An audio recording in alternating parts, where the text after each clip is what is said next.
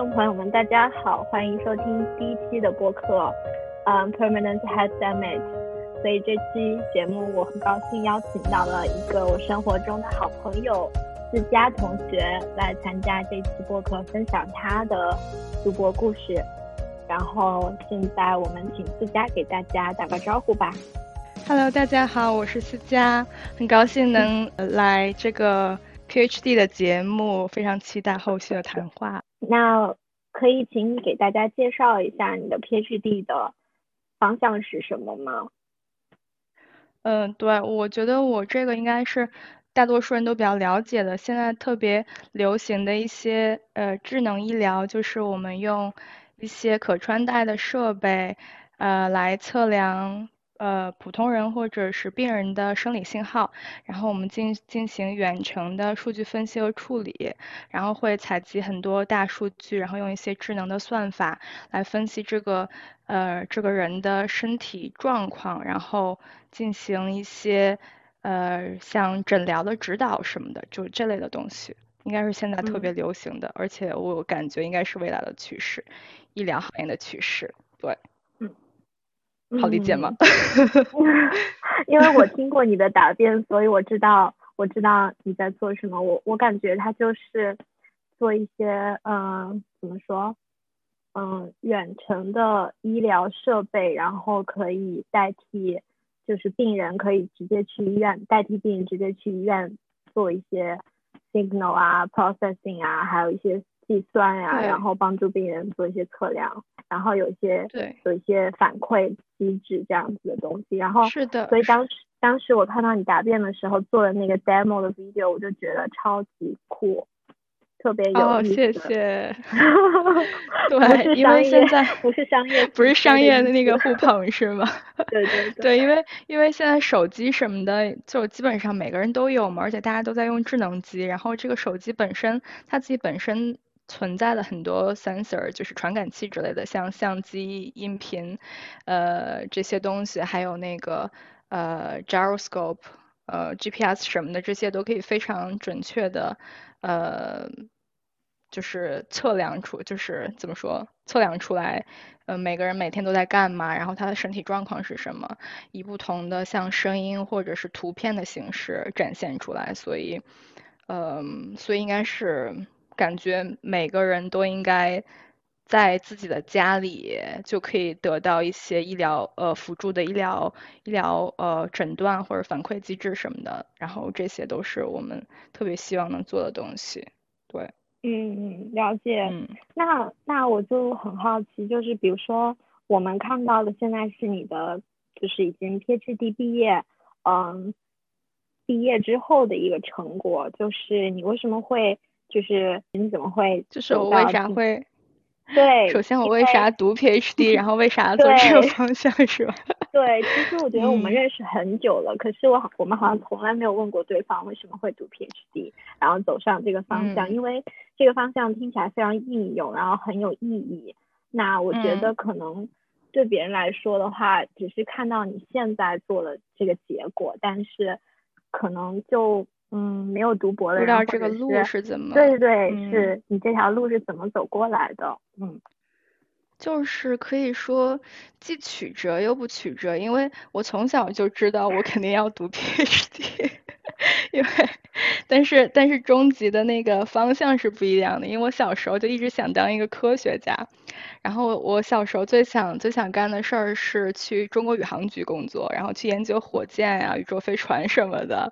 然后就就必须得读博嘛。然后刚好就是大学考了还还不错，去了一个本科国内的。然后后期就是大三大四的时候，像大家一样考各种英语的考试啊，然后准备文书和申请材料出国什么的。然后就 master 来了欧洲的这个学校之后。嗯，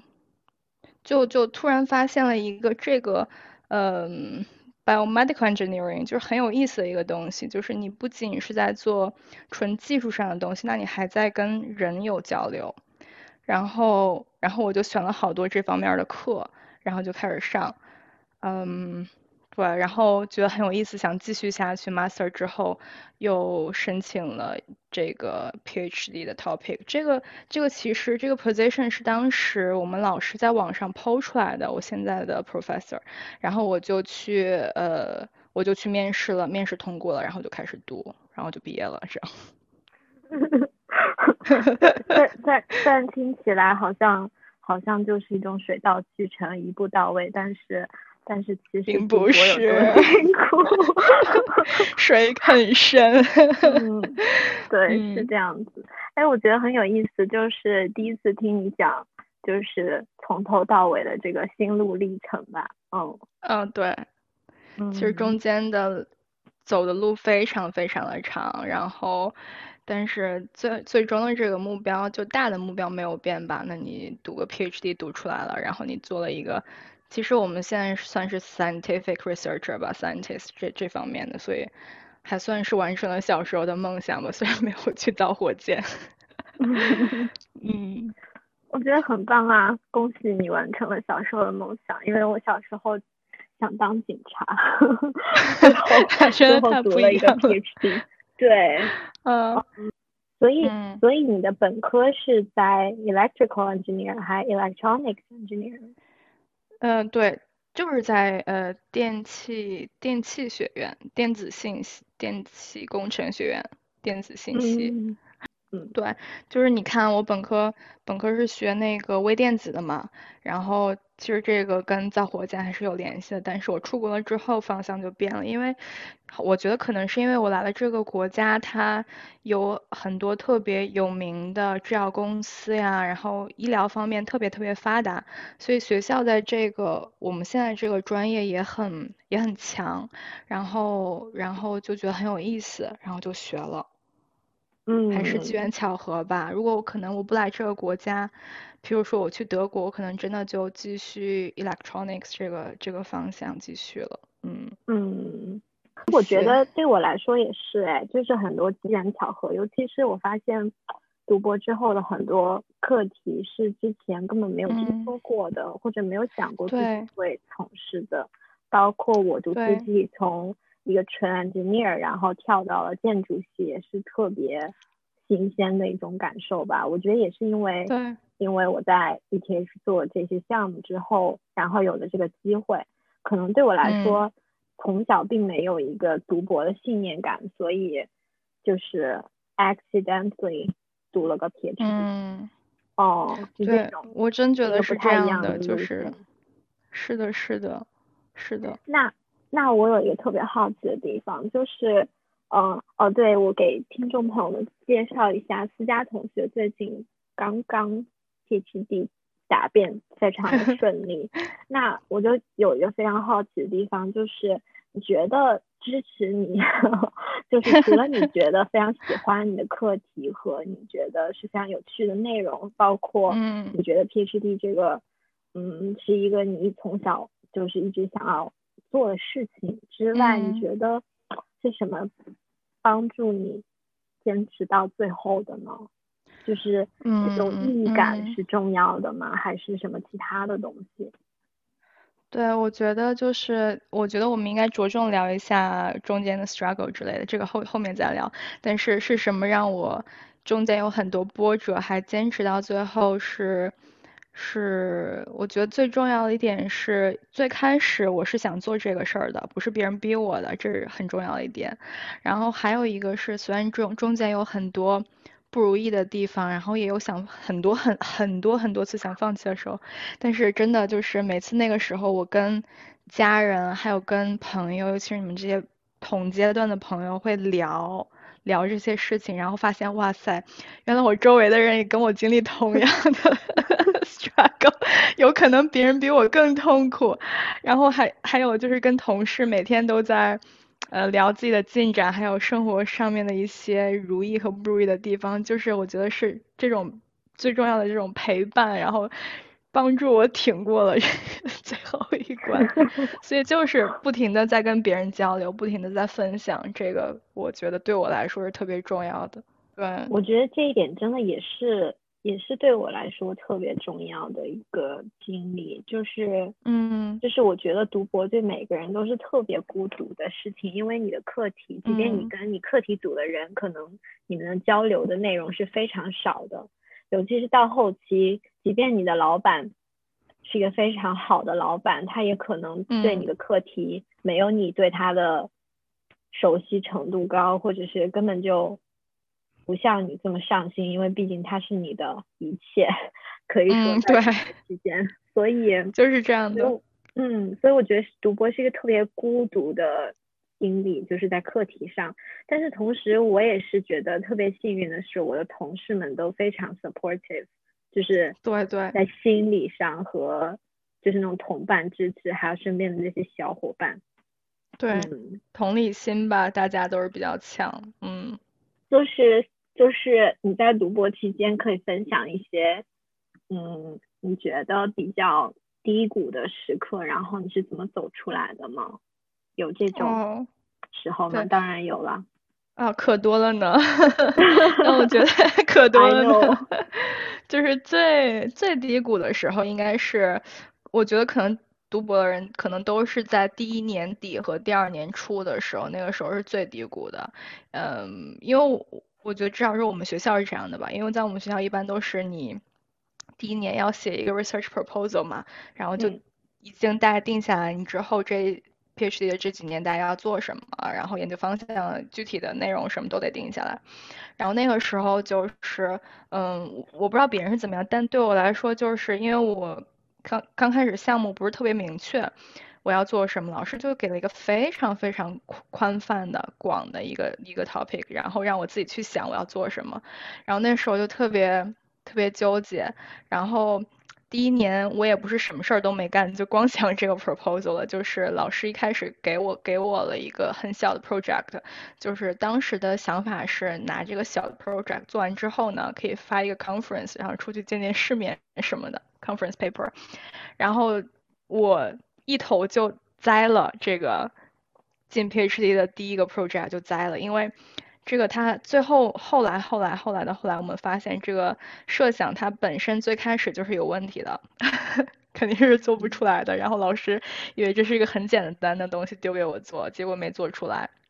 然后最后最后证明这个设想是错的。然后我当时我觉得对于一个新新刚开始 PhD 的一个学生来说，这个应该是毁灭性的吧？就是你刚开始那么憧憬，你想做什么，然后你觉得，哦，这是一个简单的东西，我很快就可以去一个 conference，然后见到很多业界的，呃，很厉害的人什么的，professor 还有同行之类的，但是就是没咋也做不出来。然后老师，我们老师还是那种特别特别 stubborn，就是倔强，特别有自己。主见的人，他认定的事儿，然后他不容你质疑。当然你可以跟他讨论，但是他已经先入为主了，说这是一个简单的东西可以做出来，但是就是硬做不出来。然后就这个东西一直拖拖拖拖拖，本来可可能几个月能把它搞定的东西，一直搞了搞到了第一年的年底，也没有一个非常 conclusive 的结果。然后我当时就特别崩溃，想放弃，就感觉一眼看不到头的那种感觉。而且你还，你现在还要为你之后的三四年的 research 做一个计划。你说我最开始的东西都没做出来，我后面的计划要怎么走啊？就是很崩溃。然后当时，嗯，就在跟每天跟同事在交流，然后我同事也给我一些建议啊什么的，就是。呃，学术上的建议，还有就是怎么安排啊，时间安排之类的。然后也跟妈妈聊，就是说我想要放弃，我不想继续读了。然 后，对，就是感觉一头栽进一个坑里出不来的那种感觉，嗯。但是后面经历了一些事儿，就出来了，然后还挺好的。嗯嗯，那有什么特别的细节上你是发现怎么出来的？是你自己觉得这个东西不是那么重要，你只要有一个计划可以按部，我说是心理上的那种觉得可以过这个坎，还是说在 research 上有一个什么突破把你带出来的？对 research 上当然是 research 上有突破了，我觉得这个很重要 因为发现哎这个东西做对这个东西做不出来，然后我其实觉得嗯就是做 research 的人他。我们终极不就是想把东西做好，做出一个好结果，发到一个很好的呃 journal 上面去给你的同行看什么的嘛？就想让你做的东西被大家知道。然后其实我觉得当时我们忘了一点，就是你其实大多数情况下你做的东西都是失败的，你的设想是失败的。你为什么不把你这些失败的东西写出来让大家看呢？就是吸取一些经验和教训。然后后来。这个东西搞不出来，那我们就反反过了一个方向想，那我们就把我们失败的经验 写出来吧，然后给一些 tips 给之后做相关 project 的人，他们应该怎么做得更好，就是避免我们可能面临的一些失误之类的。因为采集的数据真的是非常差，什么都分析不出来，然后就写了一个。写了一个 paper 发表出去，就是介绍了一下有什么 challenge 啊，然后有什么 tips 啊，我们都做了哪些努力啊，就这个东西，然后最后算是把这个 project 有一个呃结挺还是才算是挺好的结束了吧。然后最后我们老师也承认了他之前的那个有一些东西的想法是错的，然后做不出来是正常的，所以 所以就是一个 happy ending 了。然后就开始我人生的下一个呃 research 的下一个篇章了。了解，我觉得还挺熟悉的，因为我觉得就是，我觉得有一个老板他能 appreciate failure 还蛮重要的。就是啊，你做 research 本来就有成功和失败，尤其是我觉得做的 research 大多数时候都是都是失败的吧，就是你。你你，当然你准备一个设想的时候，你前期肯定做了很多准备性的工作，查很多资料，有可能有一个初步的验证。但是，就我觉得大多数时候，你最终的结果不好是正常的，好才是意外。我觉得，嗯，是的，非常认同。那那你可以分享一些，嗯，有没有什么在读博期间的高光时刻吗？就会你会让自己觉得，嗯，特别开心。自己读了这个 PhD，当然不是说毕业的那一刻啦，我是说在这个过 程中，嗯，过程的高光时刻。对我，我不得不说，毕业确实是我最高光的时刻了。其他时候其实读 PhD 都是一个一个的低谷，但是最高光的时刻是个人个人的高光时刻吧，就是我觉得我可能答辩的时候也跟你们分享了。嗯，不是我做出了什么成绩，呃，被学术界认可什么的，是，呃，我不是有在跟医院和病人有合作嘛？因为我们做这个项目是主要测病人的一些身体健康的一些数据和信号什么的。然后，嗯，因为我是把我做的这个 device 和软件儿给了病人拿回家去用，然后。可能他们自己做实验做做多长多长时间，然后然后我们再分析这个数据什么的，然后就是那些叔叔阿姨爷爷奶奶们，嗯，搞完之后就是在做实验的期间会给我我们会有交流嘛，就是出现什么问题啊，我会给他们解决，然后就很多人也没有很多人啊，就有几个人给我发短信、写邮件，然后或者是写信。然后最后给我提些意见呀，怎么提升我们这个东西啊？然后还有一些感谢的小卡片什么的，说他觉得我们这个东西对他的这个疾病非常有帮助，他特别特别希望我能我们能把这个东西做出来，能真的最后帮助到他们。我觉得这个是我人人生最高光的时刻了吧？就感觉被呃被被需要的人认可的感觉。嗯嗯嗯。不是听到了，对，不是听到了老师的夸奖，还有你同事的赞美什么的，啊，当然我们老师一般不夸奖人，只是我跟我的同事小伙伴们每天互相鼓励这样。嗯，懂你，懂你。对，其实那天听你答辩的时候，就是最后你说你说到这个事情就是很 rewarding 的时候，我其实当时也觉得特别感动。就觉得是嗯自己做的东西是很有意义感的吧。嗯，对。是的，就是，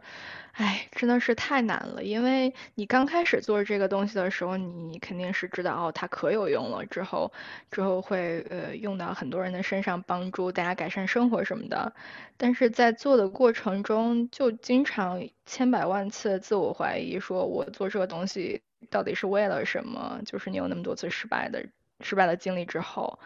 然后又没有看到一个外界给你的。reward 的刺激，就就经常会自我怀疑，但是最后，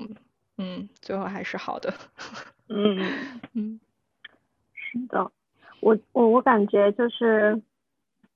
好像有的时候受到外界一点肯定，就会特别的开心。嗯，那那下一个话题，其实我想聊一下，就是。嗯，就是你平常会有一个工作特别的，就是读博的工作的 routine 或者是一个习惯吗？然后你是惯，哎，我觉得习惯都是跟着 deadline 来的吧。就是，嗯，首先我不是一个特别会就是时间管理很厉害的人，我就是很经常是随心做一些事情，但是其实读博。我觉得时间管理特别特别重要，你要对自己有一个计划，这个也是我们老师不停的在跟我说的，就是你每一周至少或者每两周你要计计划到每一天你大概要做什么，当然这你不一定要非得 follow 这个计划，当然可以有变动什么，但是你一定要知道你每周都在做什么，这样的话你就不容易迷失掉嘛。然后像我刚开始读博的时候，就是呃我在那儿搞搞，感觉每天都特别忙。然后一周完了之后，发现啥也没搞出来，就是回头想一下自己，感觉什么都没做一样。一定要有一个，就是有一个计划，这个非常重要。然后你可能一周两周，你期待一个什么结果，或者是一张图，或者是一个一个数据，最后你要你要拿到一个什么东西，在这两两三周之内。然后像我就是我们老师比较年轻嘛，然后他就是。跟学生跟的也比较紧，就我们刚开始的时候是每周都跟老师有一个一对一的 personal meeting，就其实压力挺大，对 PhD 来说，老师肯定压力也大，因为都要 follow 进展，然后但后期就改成两周一次了，然后就然后每一天的 routine 呢，刚开始就是每天上班，我还算是。朝九晚五的吧，其实我工作时间没那么长。嗯，早上去了先查查邮件，看有什么新的事儿，然后，然后就开始，你就知道，你其实你之前定好计划之后，你就知道你今天要干啥了嘛。然后你就做呗，做做做做到做到下午结束。然后大多数时候是 是没有达到今天的预期，但是没有关系，一切都可以往后拖。然后。最主要的，因为我是，我不只是呃写代码，我还要就是做实验，因为我们我们是做那个 human research 嘛，就要写，我不知道你了不了解，就是要申请一些 ethics application 之类的，就是你要在与人做用在人的身上做实验的话，你要通过那个伦理委员会的审核，对。然后你把这个东西交上去之后呢，他们审核通过了，然后你你你要有一个非常详细的计划，你每你你对这个实验的步骤是怎样的，然后呃就是要 follow 一个 protocol，所以这些东西都是特别明确的，你只要按照你提前设计好的实验步骤去做就好了。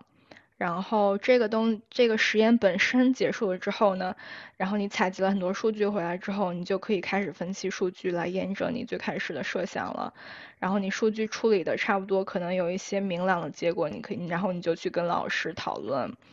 然后我们可能把这些结果做一个总结，写一个 paper 投到那个 journal 或者 conference 上去。这个就是一个大块的一个 routine 这样。嗯。嗯，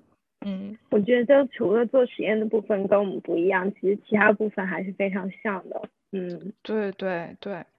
估计大家都是这样的。嗯嗯，我自己读博的时候，我觉得，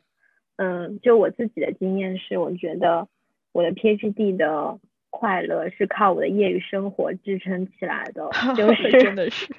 嗯，因为我感觉就是如果我只是仰仗着我 PhD 的那些 slow reward，就是 long term rewarding，真的会很容易不开心。所以读博期间就做了很多业余的生活。所以我想要问问你，虽然我知道，但是 还是想听听你 你的业余生活。嗯，你平常都会做些什么？然后你觉得他对跟你的？其实我觉得也有一些关系吧，就是会让工作更开心一些，但是其实也是生活的一部分，所以我觉得也不是说去做那些活动是为了更好的读博，对吧？嗯嗯嗯，对，我觉得这个特别重要。就你像你像我，我当然也有那种同事啊，就是特别强的人，每天。工作二十四小时，一一周七天这种的，他们就是他们就是真的是觉得工作是快乐的，那那全部生活都是工作，我觉得他们开心也没有任何问题。但是现对于我来说，我一定要从我的工作里面抽离出来，就是让我的脑子放松一下，我得想点别的事儿，干点别的事儿，然后我才能觉得我是真的在活着，要不然就太痛苦了。嗯，每天都在用脑子想搞科研的事儿。我平时特别喜欢就玩一些乐器，我都是特别真的特别特别业余，业余真的都不是玩，就是瞎弹瞎拉。然后会不会是业余了？虽然是业余，但真的很有趣。对，非常有趣，就是很喜欢听音乐，然后是就我不是不是唱歌，就是比较喜欢听一些听古典古典乐什么的。然后我就去，我每周会去上。乐器课，然后就是平时业余的时间，大多数除了吃饭睡觉，然后 很多时候也在追剧，其他的我我觉得我所有的时间都在练琴上面了。然后练琴真是一个让我觉得，对于我来说是一个 meditation，就是你在专注的跟你的琴在一起，然后想把它练好，就是虽然也很累，身体上是累的。但是脑子完全得到了放松，我觉得对我来说太重要了，因为有有很长一段时间，对对对，有很长一段时间我工作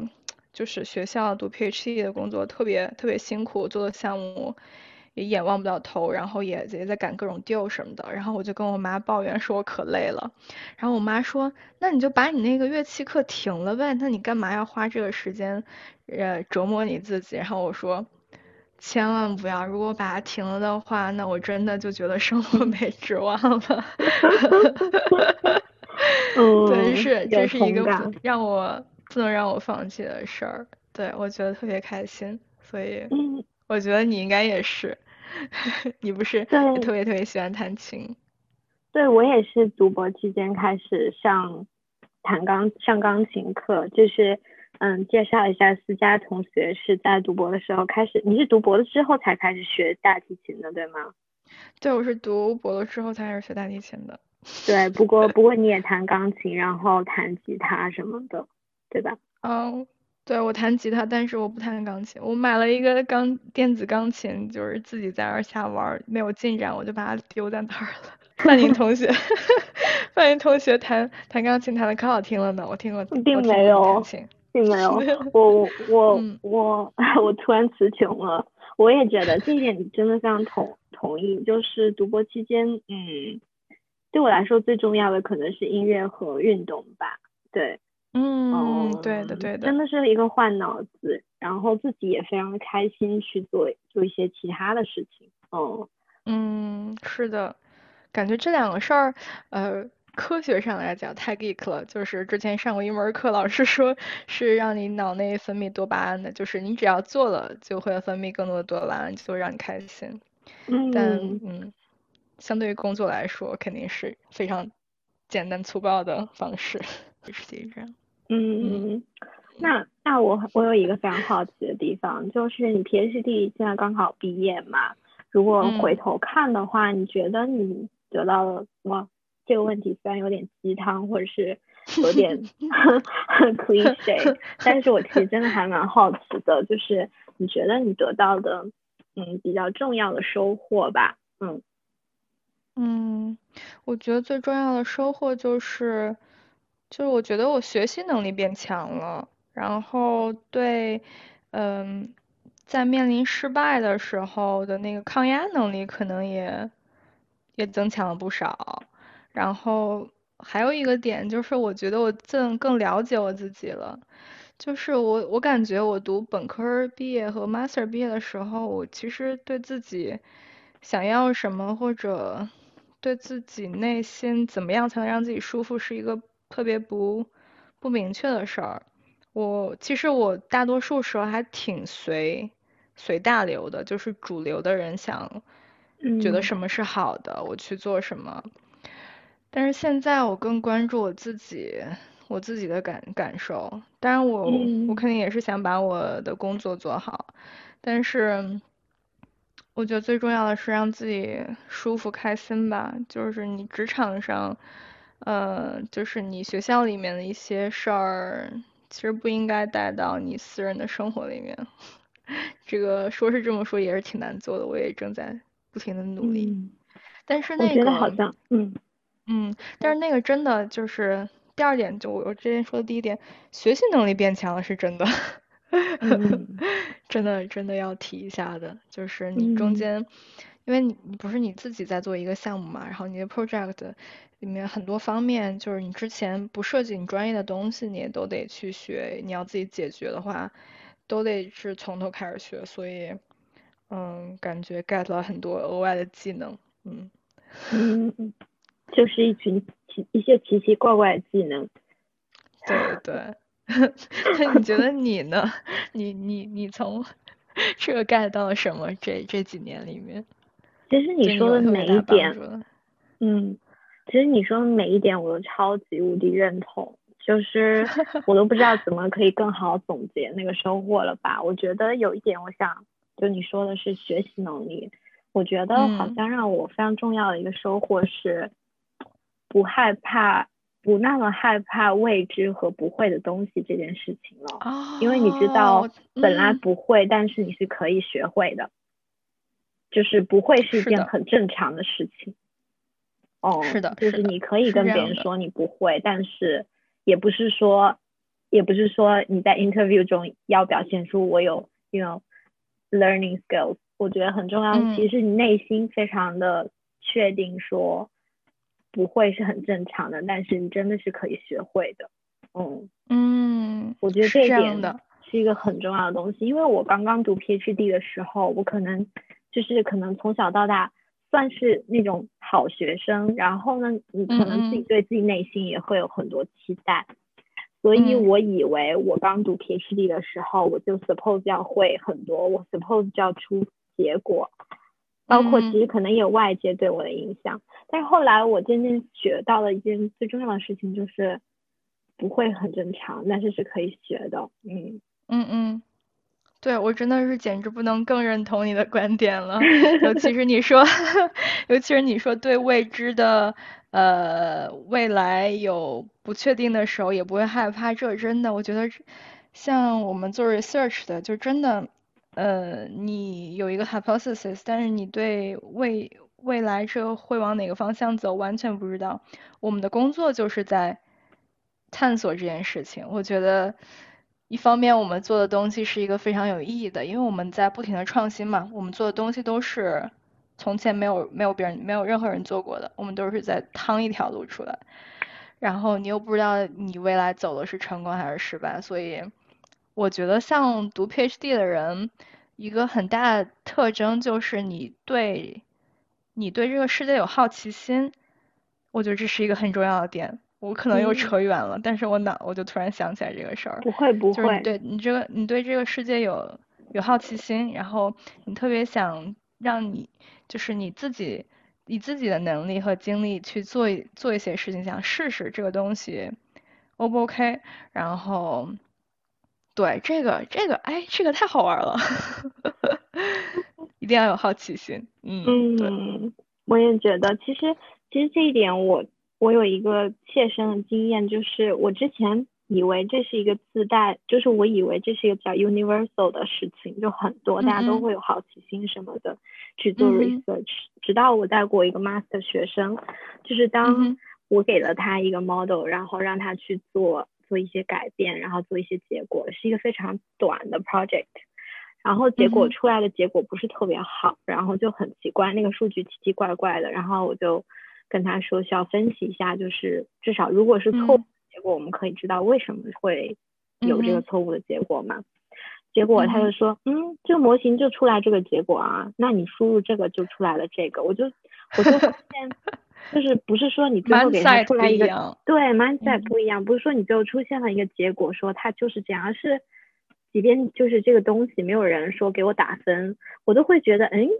我明明放进去的是 A，为什么跑出来的是 B？我自己就会很好奇这件事情。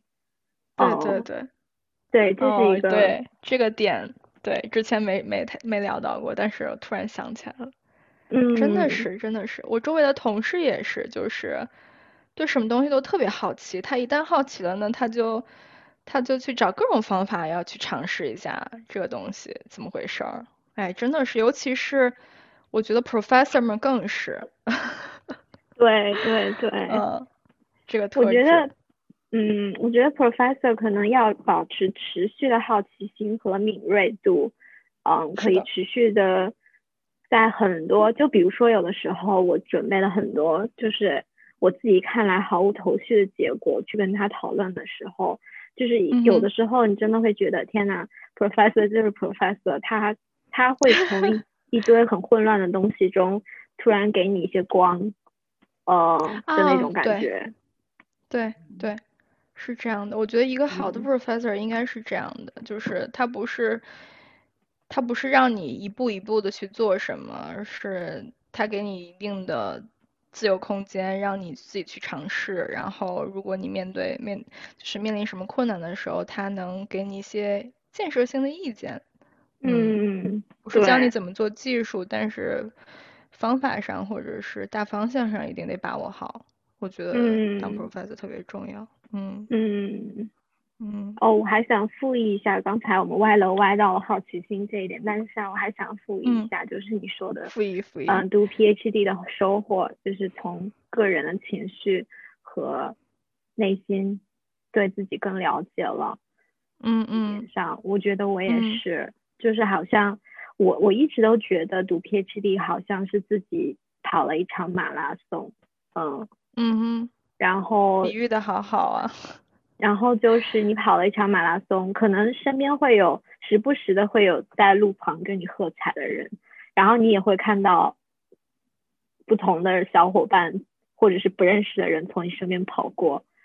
嗯，然后然后你也知道每个人的内心都充满了纠结，然后也有跑的速度很快的人，也有就是挑战自己的人，就是各自各自的理由吧，但是我觉得。就是最后自己觉得 proud of myself，我有这种感觉，就是不是说我发了几篇 paper，或是就是我觉得啊，我跑完了这个马拉松，我就挺开心的，嗯。对，我觉得，我觉得至少我们把这个马拉松跑完了嘛，不管中间怎么样，最后结果怎么样，你跑了多长时间，你跑完了就是跑完了。对，但是其实因为因为我们也有些。虽然我们现在是第一期节目，还不知道我们的听众 会是会是谁，但我觉得肯定会有一些，嗯，还没有读 PhD 想读 PhD 或者是正在读 PhD 的人。其实我就想重新说一下，就是我觉得没有跑完马拉松也没有关系。我觉得，嗯，是的，是的，是的。我刚才也想补充这一点，你先说，然后我再说。你说，你说。对，就是没有跑完马拉松。在我身边有很多这样的人，我同事有好几个都是，呃，第一年或者第二年就 quit 掉了，因为他们刚开始也是抱着就是觉得特别感兴趣啊，project 很有趣啊，想自己做一些东西这样的期待进来的，但是他呃做了一段时间之后，发现跟他预期的不太一样，然后可能最终做出来的东西也不是也不是他们想要的，所以他们就及时止损了。然后就去工作了，或者去换到别的别的项目、别的组了。我觉得这个都完全没有问题，就是其实就是看你你中间经历了什么，还有你想要什么。然后他们现在做的也都非常好，像工作的那个生活的特别 特别有趣，然后换了另外一个组的那个小姐姐也是，呃，科研上面也非常成功，所以我并不觉得，嗯，中间 quit 掉了，或者是你没跑完这个路是一件怎么样的事儿，嗯，它其实还是一个非常 personal 的事情，因为你不管做什么工作还是干什么的，都是你在给自己做嘛，对吧？嗯。对，我觉得也是，因为我觉得现在读 PhD 就是，先不说外界对你，就是个人对个人的期待非常的高。是。那我觉得很重要的是也要放过自己，就是，嗯。嗯，当然是一个非常艰难的决定。为为什么突然一下变成了劝退？劝退 节目？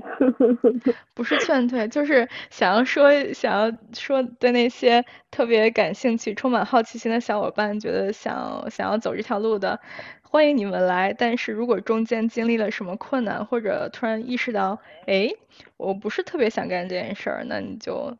走掉也没有关系，就是这样的，嗯。对，其实其实这也是我办这个 podcast 的初衷，因为我觉得跑这个马拉松真的非常辛苦，然后我就希望那些正在读 PhD 的人，如果在听我们的播客的话，会会有一种陪伴感吧，就会觉得你不是一个人在战斗，就是每个人都有自己的这些低谷啊，这些时刻，就是嗯，会嗯会产生一些连接的感觉吧，嗯。嗯，是，嗯，另一个点，我突然想跟你探讨一下 peer pressure 的事情。对，因为嗯，我自己本身还有我周围的一些朋友，其实他们也跟我很多次探讨过这个 peer pressure 的事儿，就是对他们来说也是一个非常非常纠结的事儿。嗯，就想聊一下，我就想嗯想问问你，嗯嗯。怎么看 peer pressure 吗？对你有你自身有过这方面的经历吗？然后如果有或者没有，你怎么看待这个这个东西？然后怎么解决这个事情？我觉得这个问题好好难回答，因为它很大。但是我自己觉得这是一个，因为因为现在内卷这个词就就跟 peer pressure 内卷，哎，这翻译过来。你你说内卷跟 peer pressure 吗？我觉得内卷跟 peer pressure 还是有区别的。我觉得 peer pressure 是你看到你身边的人的表现，或者是同伴之间的表现，会对你产生一些对自身的要求和压力吧。但内卷更多的是社会，就我理解的内卷，就更多的是社会上很多人他都在特别努力的去，比如说。在一个 task 上，大家都非常的努力，逼得你，你也必须得努力去完成相同的 KPI。但是 peer pressure 这个东西更多的是你自己感受到的，但是别人并没有 expect 你要用相同的方式，呃，像别人是没有量化出来，peer pressure 没有量化出来，而且是对，嗯，而且当然它有有连有有那个 connection，比如说。你的同事已经发了三篇 paper 了，然后你才发一篇，你的老板，你就会隐隐觉得你的老板也 expect 你要也要发三篇，这种这种感觉，对，是的，是的，嗯，是所以我觉得这个问题自己的压力，嗯，对，所以我觉得这个好像得看很多时候的，嗯。具体情况，比如说我同事发了三篇，我发了一篇，这种我也有遇到过，因为我算是那种发 paper 发很晚的人，因为我的项目前两年就是啊，因为 我不是嘉宾，但是我也可以分享一下，就是我的 低谷，你说是在前两年，我其实也是，因为我我的前两年一直不出成果，当然这是另外一个题外话，当时我的老板就是要求我一定要用一个。软件，但是其实它这个软件并不适合我的项目，但是就是整个这个 exploration 的过程花了我差不多两年，我决定要弃用这个软件，然后换到我自己重新写代码这样的一个过程，所以对我来说，那个是我的非常大的一个低谷，所以那时候其实我的 peer pressure 非常大，因为。跟我同期的时候，有一个加拿大的女生，她也是同期开始 PhD，但是她的 research topic 跟我虽然是不一样的，但是她是有一个别人已经有的模型，它是需要把它应用在另外一个方向。但是我的 topic 是我要 build from the scratch。嗯，虽然我现在回头看好像没有必要就是做那个比较，但是如果你们两个在同同步开始的话，就是你每每两周，我们每两周开组会要 present 我们的结果嘛，就是那两周的 progress。那你的同事叉叉叉，然后 n 张图甩出来的时候，就是你自己 就是是的，特别触的说，天呐，我试了一下这个模型，我发现嗯不 work，就是那个感觉是非常不好的，对，真的，对，我感同身受，真的都是泪，可是嗯，可是可是那个时候我觉得我很幸运的是，也也自己会更。aware 吧，就是你会虽然会不舒服，但是你会 aware 说，哦，他的情况跟我的情况不一样，每个人的 condition 不一样，那你会时常要求自己，就是你做好你自己就可以了。就是就是我我我我我好像到某一个时间，我突然有一个很重要的 mindset 改变，就是我觉得我不要以结果去评价我的工作，我会用 effort 去评价我的工作。哦，但我也不是说就是你知道天天加班然后超努力的那种人，但是我就会觉得达到我心目中，比如说我今天非常高效的，就是我觉得我我我每天高效 focus 六个小时，对我来说是一个非常满意的一个，就是你在 focus 真的在做非常重要的工作呢，不包括就是你你跟学生沟通啊，做其他的杂事，我觉得对我来说是一个非常满意的非常满意的一天了。嗯非常能理解，非常能理解。哦，我觉得你说的太好了。对，然后所以 peer pressure，但是我觉得 PhD 有 peer pressure，但是我觉得做人就会有 peer pressure 这个本身，就是我不觉得有一，嗯，对，我不觉得是一个 solution，我觉得更多的是学会去思考它的方式吧，我觉得。嗯，反正我不是不太，我觉得我到现在这个阶段，我更多的不觉得是一种竞赛行为。我跟别人就是说，啊，我们两个在跑步，或者我们不是就不太有这种竞赛的行为。嗯，更多的就是，那我我觉得可以当做一个，可以把别人当做一个参考吧，就是。你可你你可能不是一个人在这个世界上的，你看看别人现在在一个什么生活状态，在做什么，然后嗯，参考一下他，然后看一下你自己是不是需要做一些改变，还是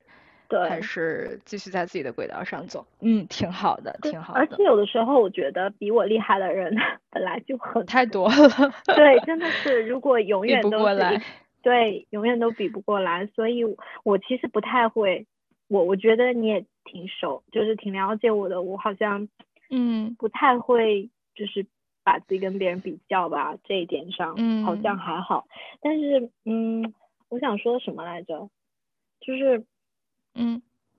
我觉得就是在学校里，就是看到非常多很厉害的人，还是挺开心的。就是，而且你看到他们的努力，我就觉得他们很 deserve 他们的。成果和成就，然后我觉得从精力和能力上，我真的达不到那个样子，就是我也没有说要求我自己一定要成为他们这样子。但是我我突然想起来一个点，就是你刚刚说你 PhD 最后的那个收获的时候，嗯哼，嗯，就是你说更知道你自己了，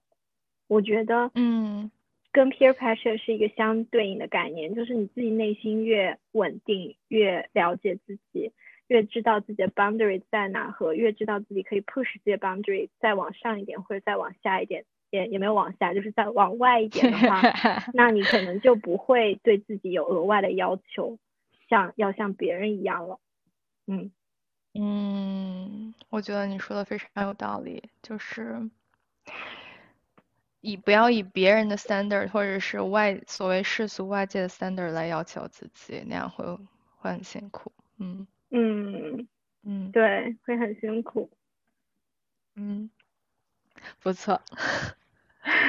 我觉得这也可以应用到，就我们现在不是大家都在找工作嘛，毕业了之后在找工作的阶段，我觉得可以应用到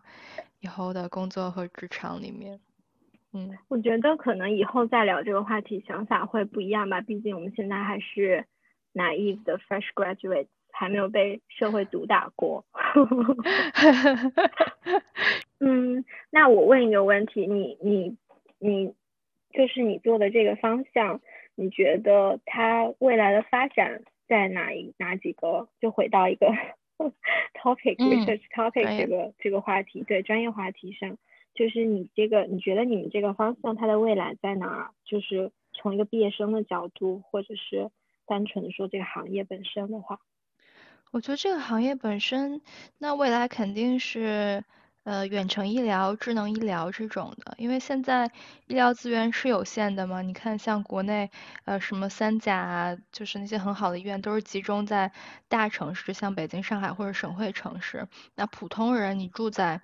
你住在很远的地方，然后或者是你你你根本排不到位去约很很好的医生，享受到很很很高端的医疗资源，然后嗯，像像远程医疗、智能医疗这种，就是用很呃嗯大家都能付得起的方式，把你连接给一些医疗专家，还有就是这个。呃，智能医疗本身它会呃自己有它的算法，然后来帮助你帮助你了解你自己有什么疾病，然后给你一些建议和指导，然后对病人本身和对医疗系统来说都是一个很大的很大的帮助。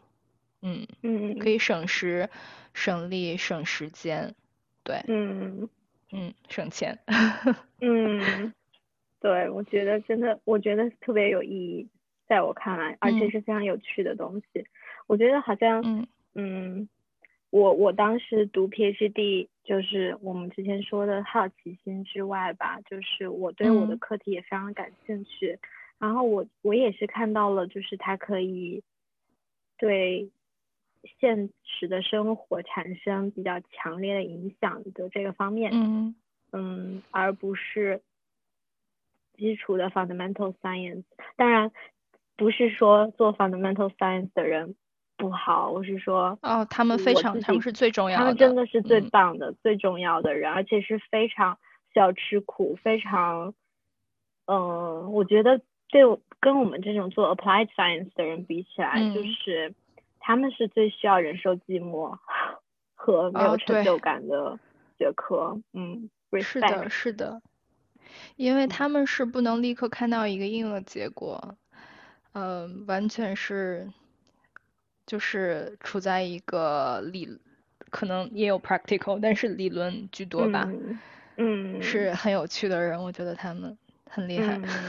嗯，真的真的，希望以后也可以邀请这样的小伙伴来参加这个。是的，他们都是很厉害又很聪明聪明的人，我觉得比我聪明的多。嗯，因为我们今天是第一期节目嘛，所以我就我之前有想过，就是每一次的嘉宾，我都想在最后的时候问他们一个一个问题，就是希望他们可以给听众朋友们推荐几个读博的小 tips，嗯，可以是很大的，也可能是很小的，比如说。护颈枕啊之类的这种小东西，whatever，就是，所以我们的常规时间，嗯，想问一下思佳有没有什么推荐呢？呃，有啊，第一个就是不管什么时候都都不要忘了你的初心，就是一定要保持好奇心，还有你的初心。然后第二点就是一定要跟你的朋友。时常时常保持联系，分享一下自己的生活状态。然后第三点就是要多跟你的同事和老师交流，这个交流非常重要。就是经常不要一个问题卡在那儿，然后你就想自己去解决它。那有的时候你可能能解决，但有的时候你跟别人聊一下，可能别人不能 从实质性的呃方面能帮到你，但可能你突然就哦。茅塞顿开了，然后就解决了。然后还有一个就是，嗯，其实读 PhD 很多人都会面临有一个心理状态的问题嘛，不不是说有什么心理疾病，但是很多大学都提供这种心理咨询专业心理咨询，然后如果遇到问题的话，当然可以去，呃，不仅跟你的朋友、家人和同事、老师聊，当然可以跟专业人士聊一下，挺有帮助的。嗯嗯，哇，你的 tips 我都举双手 双脚赞成哎，哦，我觉得超级好。护颈枕也需要，因为天天坐在电脑前面，真的，嗯。保护好自己的身体，每天坐在电脑前的工作的话，嗯，哦，多做运动，像呃像范宁一样，他是一个 运动小达人，很健康。好的，好的，我们非常感谢思佳同学做客我的新播客节目《Permanent Head Damage》，大家再重申一下这个节目的名字：永久性大脑损伤。嗯，然后我真我真的今天特别开心，可以一起跟你聊天，然后走就 heart to heart discussion，就觉得好像好像就是建立了更好的 connection 嘛。虽然我们认识了这么多年，对不对？然后 非常感谢，然后我们其实可以以后再时不时的邀请其他同学回来我的这个节目，如果可以继续进行下去很多期的话，我们可以。keep track，然后看看思佳未来在做什么，然后他的医疗器械又到了哪一步，又给更多的人带来帮助呢？然后或 是，